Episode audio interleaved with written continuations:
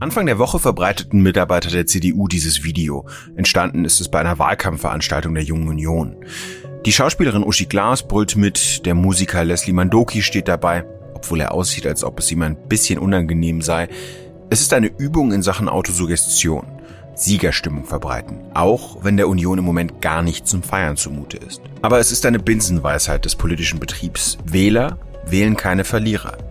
Eine andere lautet, Wähler mögen keine Zerstrittenheit. Doch bis vor wenigen Tagen hat die CSU gegen den Spitzenkandidaten Armin Laschet geschossen. Mit Markus Söder, sagte CSU-Mann Markus Blume, stünde man ja jetzt deutlich besser da.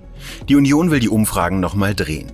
Wäre an diesem Sonntag schon die Bundestagswahl, würden 22 Prozent für sie stimmen. Das ergibt eine Umfrage von Infratest DIMAP, die an diesem Freitag erscheint. Unionspolitiker sprechen deshalb gerne von einer Trendumkehr. Sie haben zwei Prozent hinzugewonnen. Vier bis fünf Prozentpunkte trennen sie eben noch von der SPD, die immer noch vorne liegt. Der eigentlich eher zurückhaltende Herr Laschet hat sich den Kampfanzug übergestreift. Wie geht das? Und wie kommt das an? Dafür schaue ich mir in dieser Folge des FAZ Podcasts für Deutschland einen Wahlkampfauftritt von ihm in Celle an. Außerdem spreche ich in dieser Folge mit Jens Spahn, CDU-Vize und Bundesgesundheitsminister. Ich will von ihm wissen, wie die CDU es jetzt noch schaffen kann, nach vorne zu kommen, wieso er im Moment so selten mit Armin Laschet zusammengesehen wird, obwohl die beiden ja mal als Duo angetreten waren um die Parteispitze und nicht zuletzt, was er von den staatsanwaltschaftlichen Ermittlungen hält, die gegen das Finanzministerium laufen und in einer Durchsuchung des Ministeriums gipfelten. Die SPD redet von einer Schmutzkampagne nur sagen, dass bei Warburg, Wirecard, jetzt bei dieser Razzia halt immer viele Fragezeichen überbleiben. Und ich das bemerkenswert finde, ähm, auch in der medialen Debatte. Ich stelle mir nur mal eine Sekunde lang vor, es wäre jetzt die Staatskanzlei in Nordrhein-Westfalen durchsucht worden. Was los wäre in diesem Land, was los wäre bei Twitter, was vielleicht sogar bei der FAZ los wäre. Willkommen beim FAZ-Podcast für Deutschland. Mein Name ist Timo Steppert, ich bin Politikredakteur bei der FAZ. Heute ist Freitag, der 17. September 2021 und es sind noch neun Tage bis zur Bundestagswahl.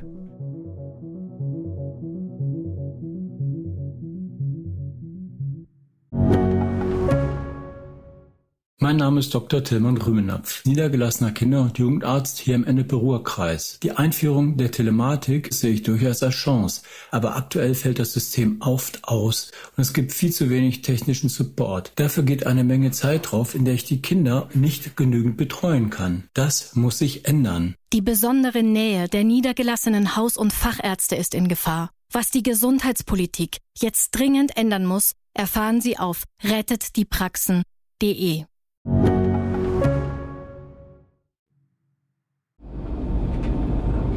Sehr geehrte Gäste, wir kommen gleich in Zelle an. Und zur allgemeinen Verwunderung gibt es getan. Celle hat 70.000 Einwohner. Es gibt eine nette Altstadt mit vielen Geschäften. Der Wirtschaft geht's gut. Vier Bundeswehrstandorte sind im Umland. Die Landwirtschaft spielt noch eine wichtige Rolle. Und in Hannover ist man in weniger als einer halben Stunde. Vor dem Biergarten am Stadtpalais hat sich eine lange Schlange gebildet. Es ist kurz vor halb sieben. Die Besucher müssen erst nachweisen, ob sie genesen, getestet oder geimpft sind. 800 Gäste zählt die CDU. Der Biergarten ist ziemlich voll. Eine junge Frau, Anfang 20, sitzt mit einem Begleiter etwas abseits. Warum sind Sie zu diesem Wahlkampfauftritt von Armin Laschet gekommen? Bisher war das immer so hin und her. Und vielleicht sieht man jetzt was, was eher überzeugend ist. Kommt das denn für Sie in Frage, CDU zu wählen? Wenn sie mich überzeugen, auf jeden Fall, aber bisher war es noch nicht so. Was denken Sie denn über Armin Laschet? Er sollte sich festlegen. Aber auf was meinen Sie? Also das sagen ja viele Leute, aber worauf? Ja, er wechselt immer zwischen den Positionen, je nachdem, wie es das Land gerade will. Und das ist, ich meine, er will Kanzler werden. Dann sollte er schon wissen, was er vertritt. Deswegen. Und kommen Sie hier aus Celle? Ja. Ähm, und das heißt aber ähm, jetzt so heute Abend, ähm, Sie gehen da jetzt offen ran. Was kommt für Sie noch so in Frage, außer CDU wählen?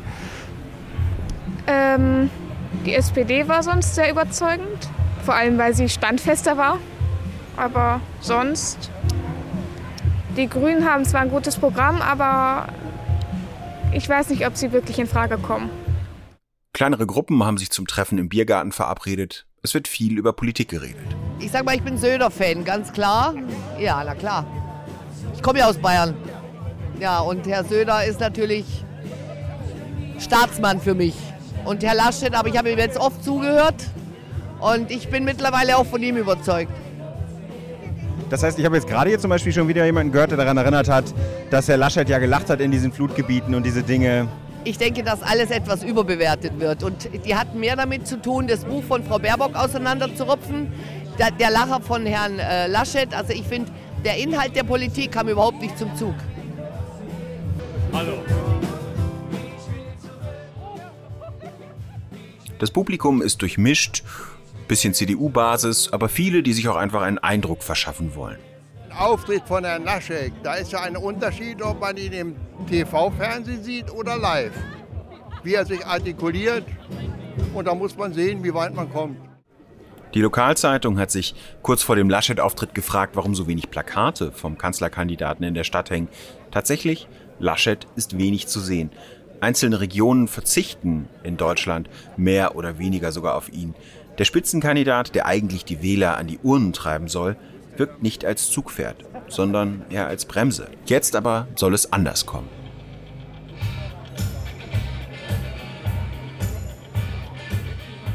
Um kurz nach sieben läuft Eye of the Tiger, Boxkampfmusik. Eine Gasse bildet sich zur Bühne. Leute, die gerade Bier geholt haben, laufen noch schnell hindurch. Ich bin nicht Laschet, sagt eine Frau ganz leise, als müsste man es dazu sagen. Und irgendwann ist Laschet tatsächlich einfach da. Mit dem Direktkandidaten der CDU für den Wahlkreis Celle-Uelzen, Henning Otte, läuft er einfach zur Bühne. Otte muss bangen. Die Prognosen für den Wahlkreis sehen durchwachsen aus. Auch wenn er ihn dreimal gewonnen hat für die CDU, könnte es diesmal knapp werden. Der Kandidat der SPD war vorher Oberbürgermeister von Celle. Er ist beliebt. In seiner Rede spricht Otte viel über den ländlichen Raum und über Verteidigungspolitik. Eines der Themen, für die es viel Applaus gibt, ist der Wolf. Ich will nicht mehr länger von grünen Balkonbiologen und Ideologen vorgeschrieben zu bekommen, wie wir mit der unzumutbaren Anzahl auch von Wölfen umzugehen haben. Ich setze mich dafür ein, ein nationales Wolfsmanagement und die Anzahl der Wölfe auch zum Schutz der Weide- und Wildtiere und der Menschen dann auch zu reduzieren, wenn es notwendig ist. Und es ist notwendig, meine Damen und Herren.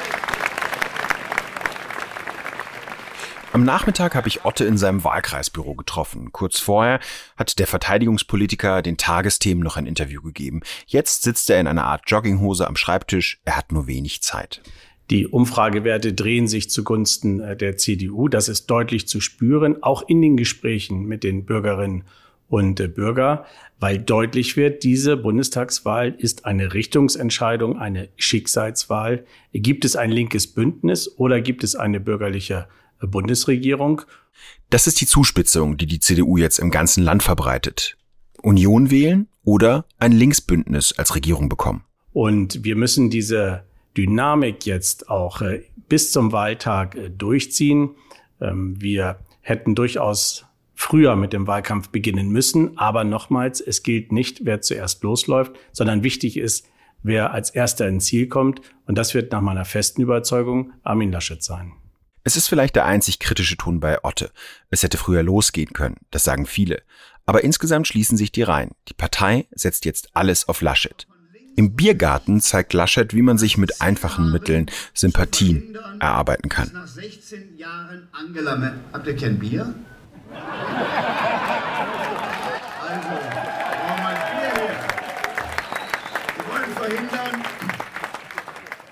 Woran liegt es überhaupt, dass Laschet so unbeliebt ist? Das wollte ich von meinem Kollegen Eckhard Lose wissen. Er leitet das Parlamentsbüro der FAZ und beobachtet die CDU. Äh, Herr Lose, warum ist Armin Laschet eigentlich so unbeliebt? Ja, das ist äh, eine interessante Frage, denn wenn man sich die Papierform anguckt, was müsste so ein Kanzlerkandidat in der Nachfolge von Angela Merkel mitbringen? So eine Mischung aus einerseits ähm, die Fortsetzung der liberalen Gesinnung der Kanzlerin oder meinetwegen der Mitte-Links-Gesinnung der Kanzlerin auf der einen Seite, auf der anderen Seite etwas mehr Verständnis für Wirtschaft, eine etwas strengere Hand in der inneren Sicherheit. Da passen ja eine ganze Menge Punkte auf Armin Laschet und trotzdem hat er eben sehr schlechte Umfragewerte, Persönlichkeitswerte schon von Anfang an gehabt, auch als die CDU-Zahlen noch äh, hoch waren. Und ähm, da gibt es natürlich auf der einen Seite ähm, ist es nicht letztlich zu ergründen, warum Personen beliebt sind und warum nicht. Aber eins, was sicherlich ein großes Manko ist, äh, er hat keine befriedete CDU-CSU hinter sich. Also das, was äh, in den letzten, bei den letzten Wahlen klar war, Angela Merkel ist die von allen akzeptierte Kandidatin. Das war schon 2005 klar und in den Wahlen danach sowieso. Das fehlt Laschet. Er hat einen zerstrittenen Laden hinter sich. Mhm. Das zeigte sich ja zum Beispiel auch, dass die CSU bis zu einem gewissen Punkt immer wieder davon sprach, dass man mit Markus Söder ja besser dastehen würde. Im Hinblick auf äh, Laschet sagte der Meinungsforscher Manfred Güllner, dass Laschet bis Mitte des Jahres, als er noch, äh, als die CDU noch relativ gut dastand, einfach so eine Art Vertrauensvorschuss hatte, aber eigentlich eine Art unbeschriebenes Blatt war. Und dann Ereignisse wie die Flutkatastrophe kamen, bei der er ähm, mit diesem Lachen gefilmt wurde, was eigentlich, glaube ich, gar nicht so ungewöhnlich ist. Wie haben Sie das wahrgenommen? Also, dass da auf einmal der Laschet dann so ein Negativ-Image übergestülpt bekommen hat? Also das Problem war natürlich äh, tatsächlich, dass Laschet ja nicht mit einem klaren Programm gegen jemanden anrennen konnte. Denn er hat von Anfang an begriffen, alle in der Union haben begriffen, die Kanzlerin ist sehr beliebt. Eine, eine scharfe Kontroverse zu Merkel, das kann nicht funktionieren. Das kostet uns Punkte. Das heißt, da war programmatisch erstmal eine gewisse Lehre. Also natürlich viele Dinge, die selbstverständlich sind. Wir machen ähm, Klimapolitik, wir brauchen mehr Digitalisierung, aber eben nicht im, im kämpferischen Sinne Polarisierung. So, und da war also tatsächlich eine freie Fläche. Und irgendwie wurde diese freie Fläche bei den Leuten, die sich fragten, wofür steht der Mann eigentlich, blöderweise mit einer Lappalie bespielt, nämlich das eben von Ihnen äh, genannte Lachen, wo viele dachten, naja, der hat eigentlich keinen klaren Kurs. Die fühlten sich dann bestätigt. Naja, das mehr hat der nicht zu bieten. Insofern war das einfach für sich genommen eine Kleinigkeit, im Effekt aber schon so, man hört das ja auch immer wieder, dass Leute sagen, ja, nee, das Lachen, das ging gar nicht, ähm, hatte das einen viel höheren Effekt, als in der Sache eigentlich äh, gerechtfertigt wäre, weil man eben sonst nicht sagen konnte, wofür steht der Mann eigentlich. Inzwischen zeigt die CDU, zeigen CDU und CSU eine gewisse Einigkeit. Wann würden Sie sagen, war der Punkt, an dem ähm, die Parteienfamilie den Schalter umgelegt hat, an dem die Laschet-Kritik aufhörte und man in erster Linie ähm, das die Wahl vor Augen hatte? Ich würde es sogar ein bisschen anders darstellen. Also es äh, die, die CSU und auch die ja durchaus nicht wenigen in der CDU, die äh, Zweifel an Laschets Eignung hatten, so April, Mai, wurden ruhiger, als sich dann die Zahlen der CDU, äh, CSU, die Umfragezahlen äh, um die 30 bewegten, weil das ein deutlicher Vorsprung vor der SPD war. Mhm. Ähm, das ist ja noch gar nicht so lange her. Selbst bis in den Frühsommer hinein war der Vorsprung groß. Und da gab es äh, etwas, was die, was die Wahlforscher als Gewöhnungseffekt bezeichneten, ähm, alle dachten, okay, kann ja doch klappen mit Laschet, wo auch die CSU ruhiger wurde und wo man dann sagte, wir machen das gemeinsam und das auch einigermaßen glaubhaft klang. In dem Moment, wo die Zahlen wieder anfingen runterzugehen, also vor allen Dingen im August dramatisch runterzugehen, wurde auch die CSU wieder lauter und Sie äh, erinnern sich, dass die letzten Sticheleien oder schon Stiche, muss man sagen, aus München, Generalsekretär Blume mit, mit seinem Satz, ähm, natürlich stünden wir mit Markus Söder als Spitzenkandidat besser da. Das ist ja erst ein paar Tage her. Also wirkliche Ruhe, wirklicher Frieden ist da nicht eingekehrt. In der CDU hört man jetzt immer öfter Leute, die sagen, ja, wir waren mal für Söder, vielleicht wäre es auch besser gewesen, aber jetzt muss Schluss sein. Äh, jetzt gibt es nur noch eine Richtung, äh, eine Stoßrichtung und die heißt alle Kraft für, für Armin Laschet. Ähm, das hört man aus verschiedenen Landesverbänden.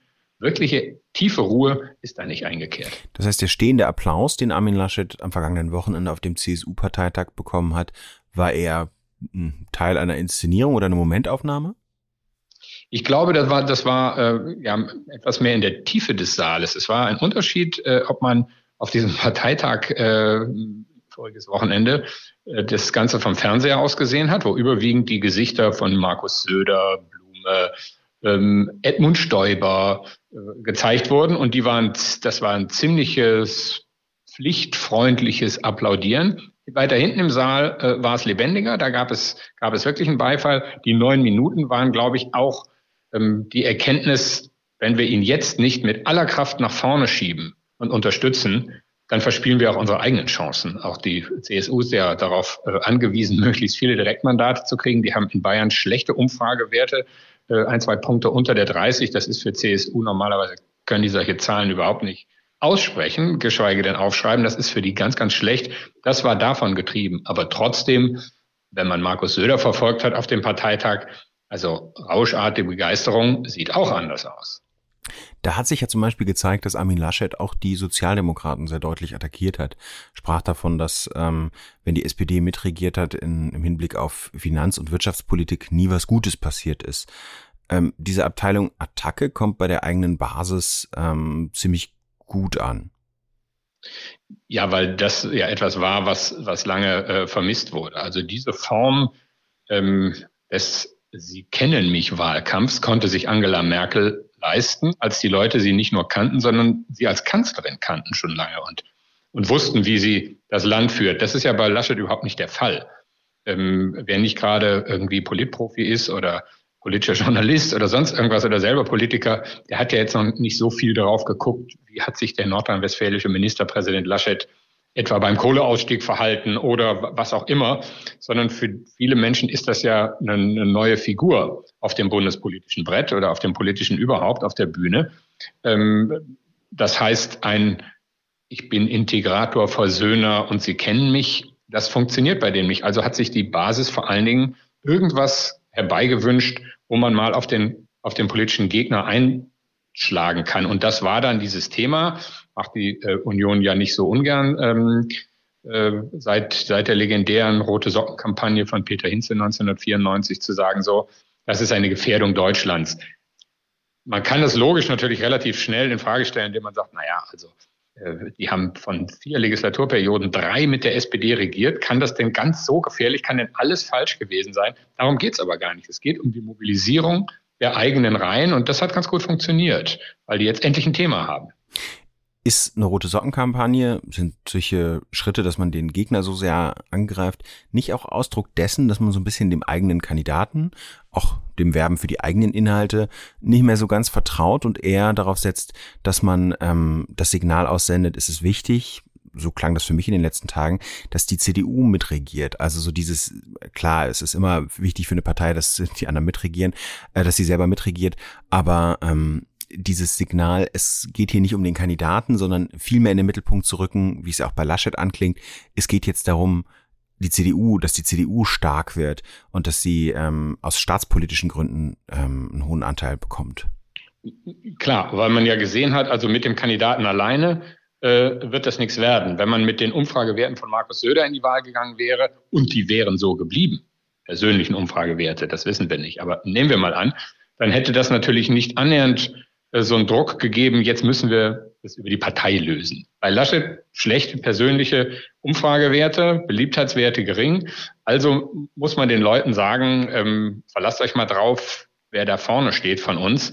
Der führt die CDU, die, die den, den Garanten ähm, für ein bestimmtes, ähm, ruhiges, äh, durchaus auch auf die Ökonomie, äh, die Vernunft abzielendes äh, Regieren im Land. Das ist die CDU. Und jetzt beißt euch mal nicht so fest äh, an der Frage, wer ist da Spitzenkandidat. Das war natürlich auch ähm, aus der Situation heraus, dass sie merken, die Beliebtheitswerte von Laschet gehen einfach nicht hoch. Wir wissen aus dieser Woche durch zum Beispiel die Allensbach-Umfrage, dass ein ganz großer Teil der Wähler noch nicht entschieden ist. Deutlich mehr als auch in der Vergangenheit. Wie würden Sie es denn einschätzen? Hat Armin Laschet jetzt noch in der guten Woche vor der Wahl eine Chance, eine ernsthafte Chance, Erster zu werden mit der CDU, CSU? Ja, also eine Chance ist da auf jeden Fall. Die, die Beispiele sind ja oft erzählt, wo Wahlen innerhalb der letzten zehn, zwölf Tage ähm, sich die Zahlen gedreht haben. Das letzte Beispiel, das letzte Mal, als auch die CDU so richtig glücklich war, die Sachsen-Anhalt-Wahl im Frühsommer, ähm, da war das ja auch so, dass es nach einem dramatischen Erfolg der AfD in Sachsen-Anhalt aussah und äh, der Spitzenkandidat äh, Rainer Haseloff ähm, einfach mit einer sehr, sehr, mit einer sehr klaren Abgrenzung von der AfD, einer harten Abgrenzung, zum Teil dann auch gegen die eigene Bundespartei, das Ding gedreht hat. Und ich glaube, diese Härte, auf die setzt die CDU äh, auch jetzt mit einer sehr scharfen Abgrenzung, in diesem Fall nicht von der AfD, weil die bundespolitisch keine Rolle spielen wird, sondern von der SPD. Und das kann, sowas kann klappen. Ist jetzt auch nicht so, dass die SPD schon seit Monaten so lange vor der CDU liegt, sondern erst seit kurzer Zeit. Jedenfalls setzt die Union da drauf. Ähm, und wie gesagt, wenn sie das dann einigermaßen hinkriegen, die Reihen zu schließen, auch die aus Bayern, dann ist da noch eine Chance. Danke, Egert Lose, und wir gehen zurück nach Celle. In seiner Rede setzt Armin Laschet auf einen CDU-Klassiker, Sicherheit. Das kommt an. Laschet spricht von der CDU als Partei, die den ländlichen Raum versteht. Geredet wird. Talkshows in Berlin Mitte, wo all die schlauen Leute sitzen, immer nur über Großstadt. Und da erklärt man dann, ja, was soll das denn alles noch mit dem Auto? Steigt doch um auf den öffentlichen Personennahverkehr. Ja, kann man in Berlin. U-Bahn, S-Bahn, Busse alle paar Minuten. Kann man auch in München, kann man auch in Köln. Kann man aber nicht im ländlichen Raum. Da stehen Leute morgens auf, fahren vielleicht 30, 40 Kilometer hin zu ihrem Arbeitsplatz, nehmen das jeden Tag auf sich, weil sie ihren Beitrag auch zum Familieneinkommen selbst machen müssen und weil sie das auch wollen, arbeiten. Und dazu engagieren sie sich nachher noch im Schützenverein, im Kulturverein, bei der Freiwilligen Feuerwehr und bei vielem anderen mehr. Insgesamt merkt man, dass Armin Laschet, der häufig als etwas zu nett verspottet wurde, deutlich schärfer auftritt. Er sagt zum Beispiel, und deshalb darf man damit nicht spielen. Und deshalb darf keine Partei in eine Bundesregierung kommen, die gegen die NATO ist, die gegen Europa ist, die den Verfassungsschutz abschaffen will. Mir wird schlecht, wenn ich daran denke, dass die ab nächste Woche in Deutschland Regierungsverantwortung haben könnten. Und da müssen wir kämpfen. Es lohnt. Laschet meint die Linkspartei, erwähnt sie aber nicht. Dann redet er weiter und spricht über die SPD und fast könnte man meinen, als ob beide Positionen von der SPD kämen. Kommen sie aber nicht. Wir haben da in schweren Zeiten bestanden. Als Konrad Adenauer mit der Westbindung begonnen hat, war die SPD nicht dafür. Als wir in die NATO eingetreten sind, war die SPD nicht dafür. Als wir die soziale Marktwirtschaft eingeführt haben, gab es keine Meinungsumfrage, die gesagt hätten, alle sind dafür. Dazu passt, dass Bernd Althusmann, niedersächsischer CDU-Vorsitzender, der SPD bei seinem Auftritt im Biergarten in Celle unterstellt, den Verfassungsschutz verbieten zu wollen. Im Wahlkampf nimmt man es eben nicht ganz so genau. Laschet macht den großen historischen Bogen, redet über Wiederbewaffnung Deutschlands in den 80ern und dass die SPD damals ihren Kanzler Helmut Schmidt kritisierte. Und deshalb ärgert mich das, wenn der freundliche Wettbewerber aus Hamburg so tut, als wäre er Helmut Schmidt. Er tut auch so, als wäre er Angela Merkel. Also ich finde, man kann nicht gleichzeitig Angela Merkel und Helmut Schmidt sein. Äh, ich bin Armin Laschet und will keinen anderen kopieren. Das ist doch der Weg, wie man authentisch ist. Aber er tut so, als wäre er Helmut Schmidt. Und in Wirklichkeit hat er damals gegen Helmut Schmidt demonstriert und mit erreicht, dass Helmut Schmidt am Ende gescheitert ist. Und deshalb gehört auch zur Politik Ehrlichkeit. Am Ende gibt es viel Applaus für Laschet und zusätzlich zu den 100 Litern Freibier, die Otte und Althusmann schon angekündigt hatten, legt Laschet nochmal 50 Liter Freibier obendrauf. Und hat er mit seinem Auftritt überzeugt? Ich spreche einige Leute darauf an. Zum Beispiel dieses Paar. Ich bin angenehm überrascht, sagen wir mal so. Ach wirklich, angenehm überrascht? Also aufgrund der Pressemeldungen bisher äh, habe ich ihn schwächer erwartet. Definitiv. Ja, sehr nach, vieles macht sehr nachdenklich und ja, es ist ein anderes Bild, als man aus dem Fernsehen hat, würde ich, würde was, was macht Sie nachdenklich? Also was hat Ihnen da, was hat Sie da überzeugt oder zum Nach was hat Sie zum ja, Nachdenken gebracht? Vieles würde ich jetzt nicht auf Einzelheiten eingehen, aber doch vieles. Zwei Männer unterhalten sich über den Auftritt von Laschet. Sie fanden ihn hervorragend. Ja, also ausgesprochen überzeugend. Nicht Argumente, nicht äh, Einstellung zur Politik, das war hervorragend. Die ganzen Themen angesprochen, zwar nicht so emotional, wie wir das von Franz Josef Strauß kennen, aber oder kannten, aber inhaltlich. Ist ja auch schon ein paar Jahre her, ne? Ja, ja, ja. Gott hat ihm, der Herrgott hat ihm selig. Ja. Aber das heißt, Sie hätten sich eigentlich auch den Söder eher gewünscht, weil viele in Niedersachsen haben ja eigentlich den Söder lieber gehabt. Der ist auch weggeworden. Der ist, ist vorbei. Viele mögen den Söder. Und der hat ja auch noch eine Chance. In vier Jahren kommt er ja dann. Ne? Hätte ganz anders aufgedreht hier noch. Ne? Hier. Hätte auch alle Themen angesprochen. Aber naja, nun müssen wir. Wir, wir beide haben den Franz Josef Strauß hier noch gehört in Celle als Wahlkämpfer. In der persönlichen Begegnung kann Armin Laschet gut überzeugen. Das hat er schon in Nordrhein-Westfalen gezeigt. Doch auch wenn er nächste Woche praktisch jeden Tag mehrere Kundgebungen hat, wird er es mit dem Straßenwahlkampf allein nicht schaffen können.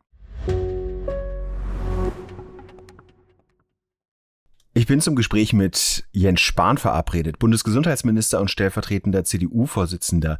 Er trat mit Armin Laschet im Duo für den Parteivorsitz an. Jetzt gerade ist er im Auto unterwegs bei Wahlkampfterminen. Warum sehen wir Sie im Wahlkampf eigentlich zuletzt so selten an der Seite von Armin Laschet? Ich bin seit äh, letztem Jahr ja gemeinsam mit Armin Laschet im Team äh, unterwegs in Deutschland, aber auch in der Union. Wir sind gemeinsam angetreten, damit er Parteivorsitzender wird, ich sein Stellvertreter und als sein stellvertretender Bundesvorsitzender äh, reise ich ja auch gerade, äh, sind noch 40 Termine bis zur Wahl durch Deutschland und werbe für ihn, wo ich gehe und stehe. Da arbeiten wir wie gewohnt zusammen. Genau, Sie sagen es, Sie waren ja als Duo angetreten, da habe ich Sie ständig wahrgenommen. Und jetzt zum Beispiel hätte ich eigentlich erwartet, dass Sie dann auch Teil des Kompetenzteams sind, das Herr Laschet auf den Weg gebracht hat ja, ich bin Teil des gemeinsamen Unionsteams, aber wie gesagt, das schon seit letztem Jahr. Wir sind gemeinsam angetreten äh, beim Parteivorsitz äh, und wir sind jetzt gemeinsam unterwegs als Union und ich auch als Minister für Gesundheit, aber eben auch als Wahlkämpfer ähm, in diesem Wahlkampf. Und ich finde übrigens, wir haben da auch gerade in diesem Bereich ja was zu erzählen und zu berichten, nämlich 18 Monate erfolgreicher Pandemiebekämpfung. Wir haben dieses Land gut durch die Pandemie geführt. Äh, bei allen Problemen, die es im Einzelfall gegeben hat, ist mein Eindruck, viele Bürgerinnen und Bürger sehen das auch genau so und deswegen werben wir da auch gemeinsam. Jetzt hat sich die CDU hat sich die Union in den Umfragen etwas erholt, sind im Moment bei 22 Prozent. Trotzdem ist da noch ein ordentlicher Abstand äh, zur SPD von vier mal fünf Prozent. Wie kann die CDU das jetzt noch drehen? Sie sind ja gerade im Wahlkampf unterwegs. Wie kann das gehen? Was ich spüre, ist, dass viele tatsächlich noch mal ins Grübeln auch kommen. Wir haben noch 40 Prozent hier etwa äh, Unentschlossene. Und ich tippe mal, das sind auch diejenigen, die tatsächlich bis zum Wahltag sich das jetzt auch alles genau anschauen. Und ich merke diese Diskussion in den Veranstaltungen, alleine gestern sieben, ähm, dass viele eben nochmal überlegen, dass sie sich nicht leiten lassen wollen von diesen Oberflächlichkeiten, äh, Bilder, Bücher, wer hat äh, wo gelacht und dass das unglücklich war, steht ja außer Frage. Aber viele sagen eben, das sollte aber nicht über die Zukunft des Landes entscheiden, sondern eher die Frage, ähm, wer hat welche Ideen für die 20er Jahre, wer ist der Richtige, um Wirtschaft zu stärken, Arbeitsplätze zu sichern, auch in der Zeit, ähm, wo in einem älter werdenden Deutschland wir noch in die Welt werden exportieren müssen, um das alles überhaupt finanzieren zu können. Also die eigentlichen Fragen, da gibt es noch viele weitere, kommen stärker in den Vordergrund und die alternative bürgerlich geführte Mehrheit oder drei linke Parteien, die sich zusammentun.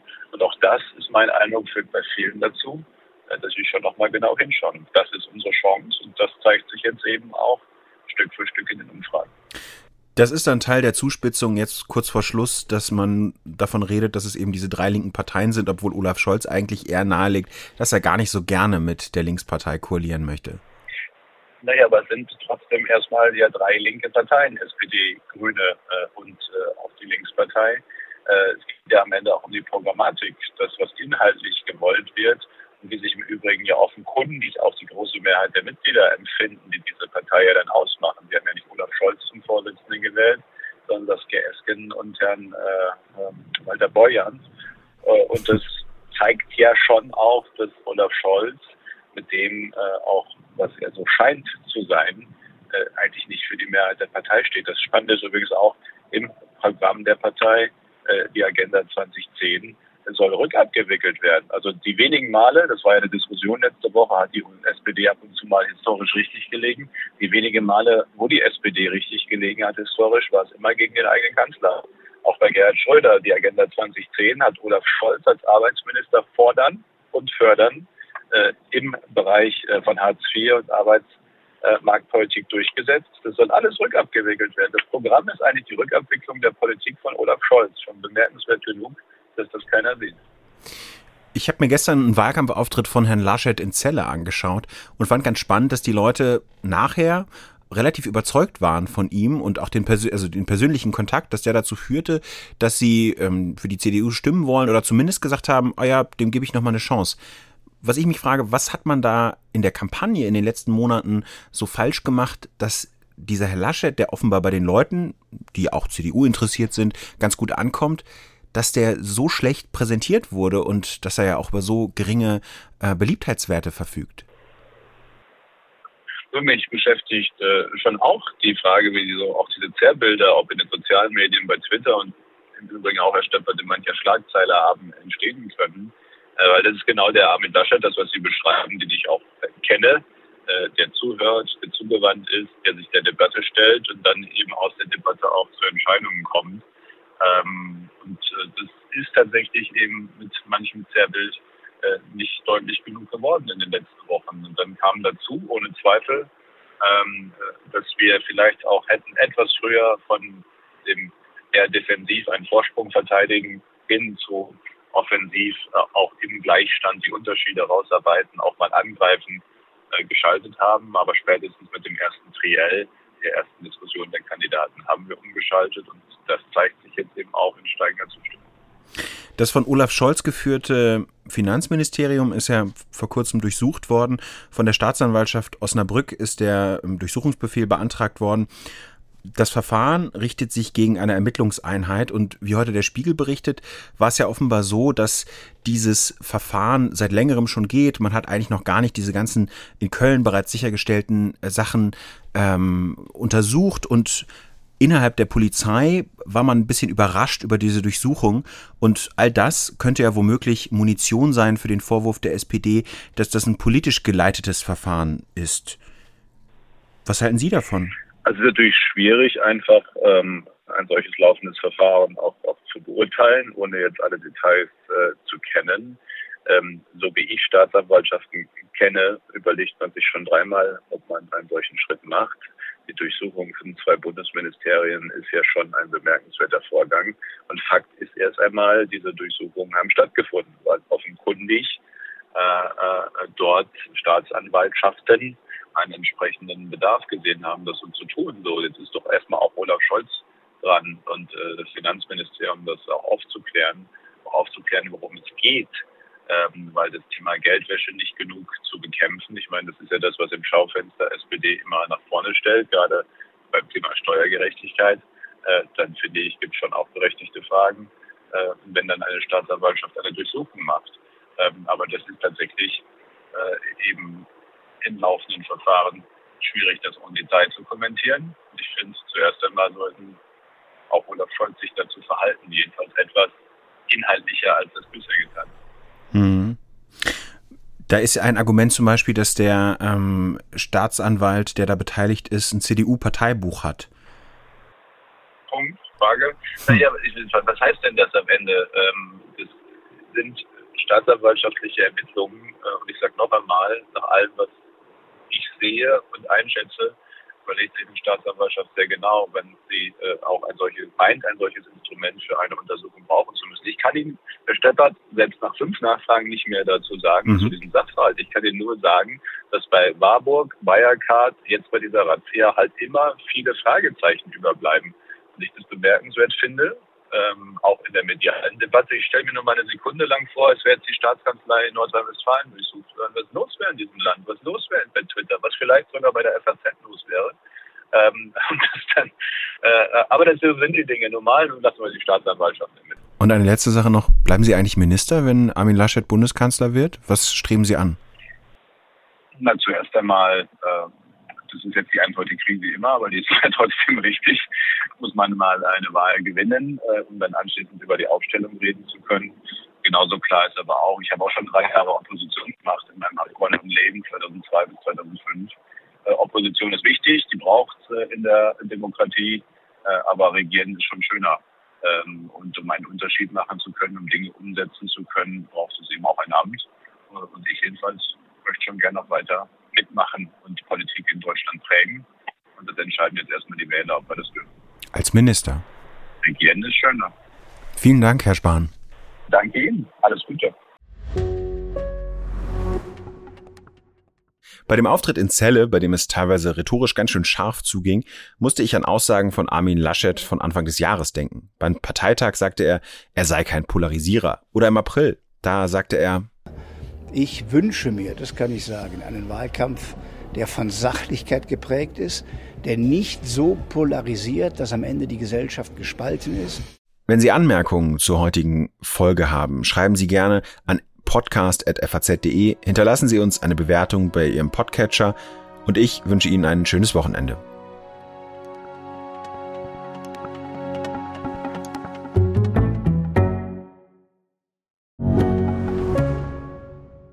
Ich bin Dr. Robin John, Allgemeinarzt in Schönebeck. Das ist 15 Kilometer von Magdeburg entfernt und trotzdem zu weit, um hier Nachwuchs zu finden. Immer mehr Praxen im Salzlandkreis bleiben unbesetzt und Patienten haben lange Wege und noch längere Wartezeiten. Das muss sich ändern. Die besondere Nähe der niedergelassenen Haus- und Fachärzte ist in Gefahr. Was die Gesundheitspolitik jetzt dringend ändern muss, erfahren Sie auf rettetdiepraxen.de.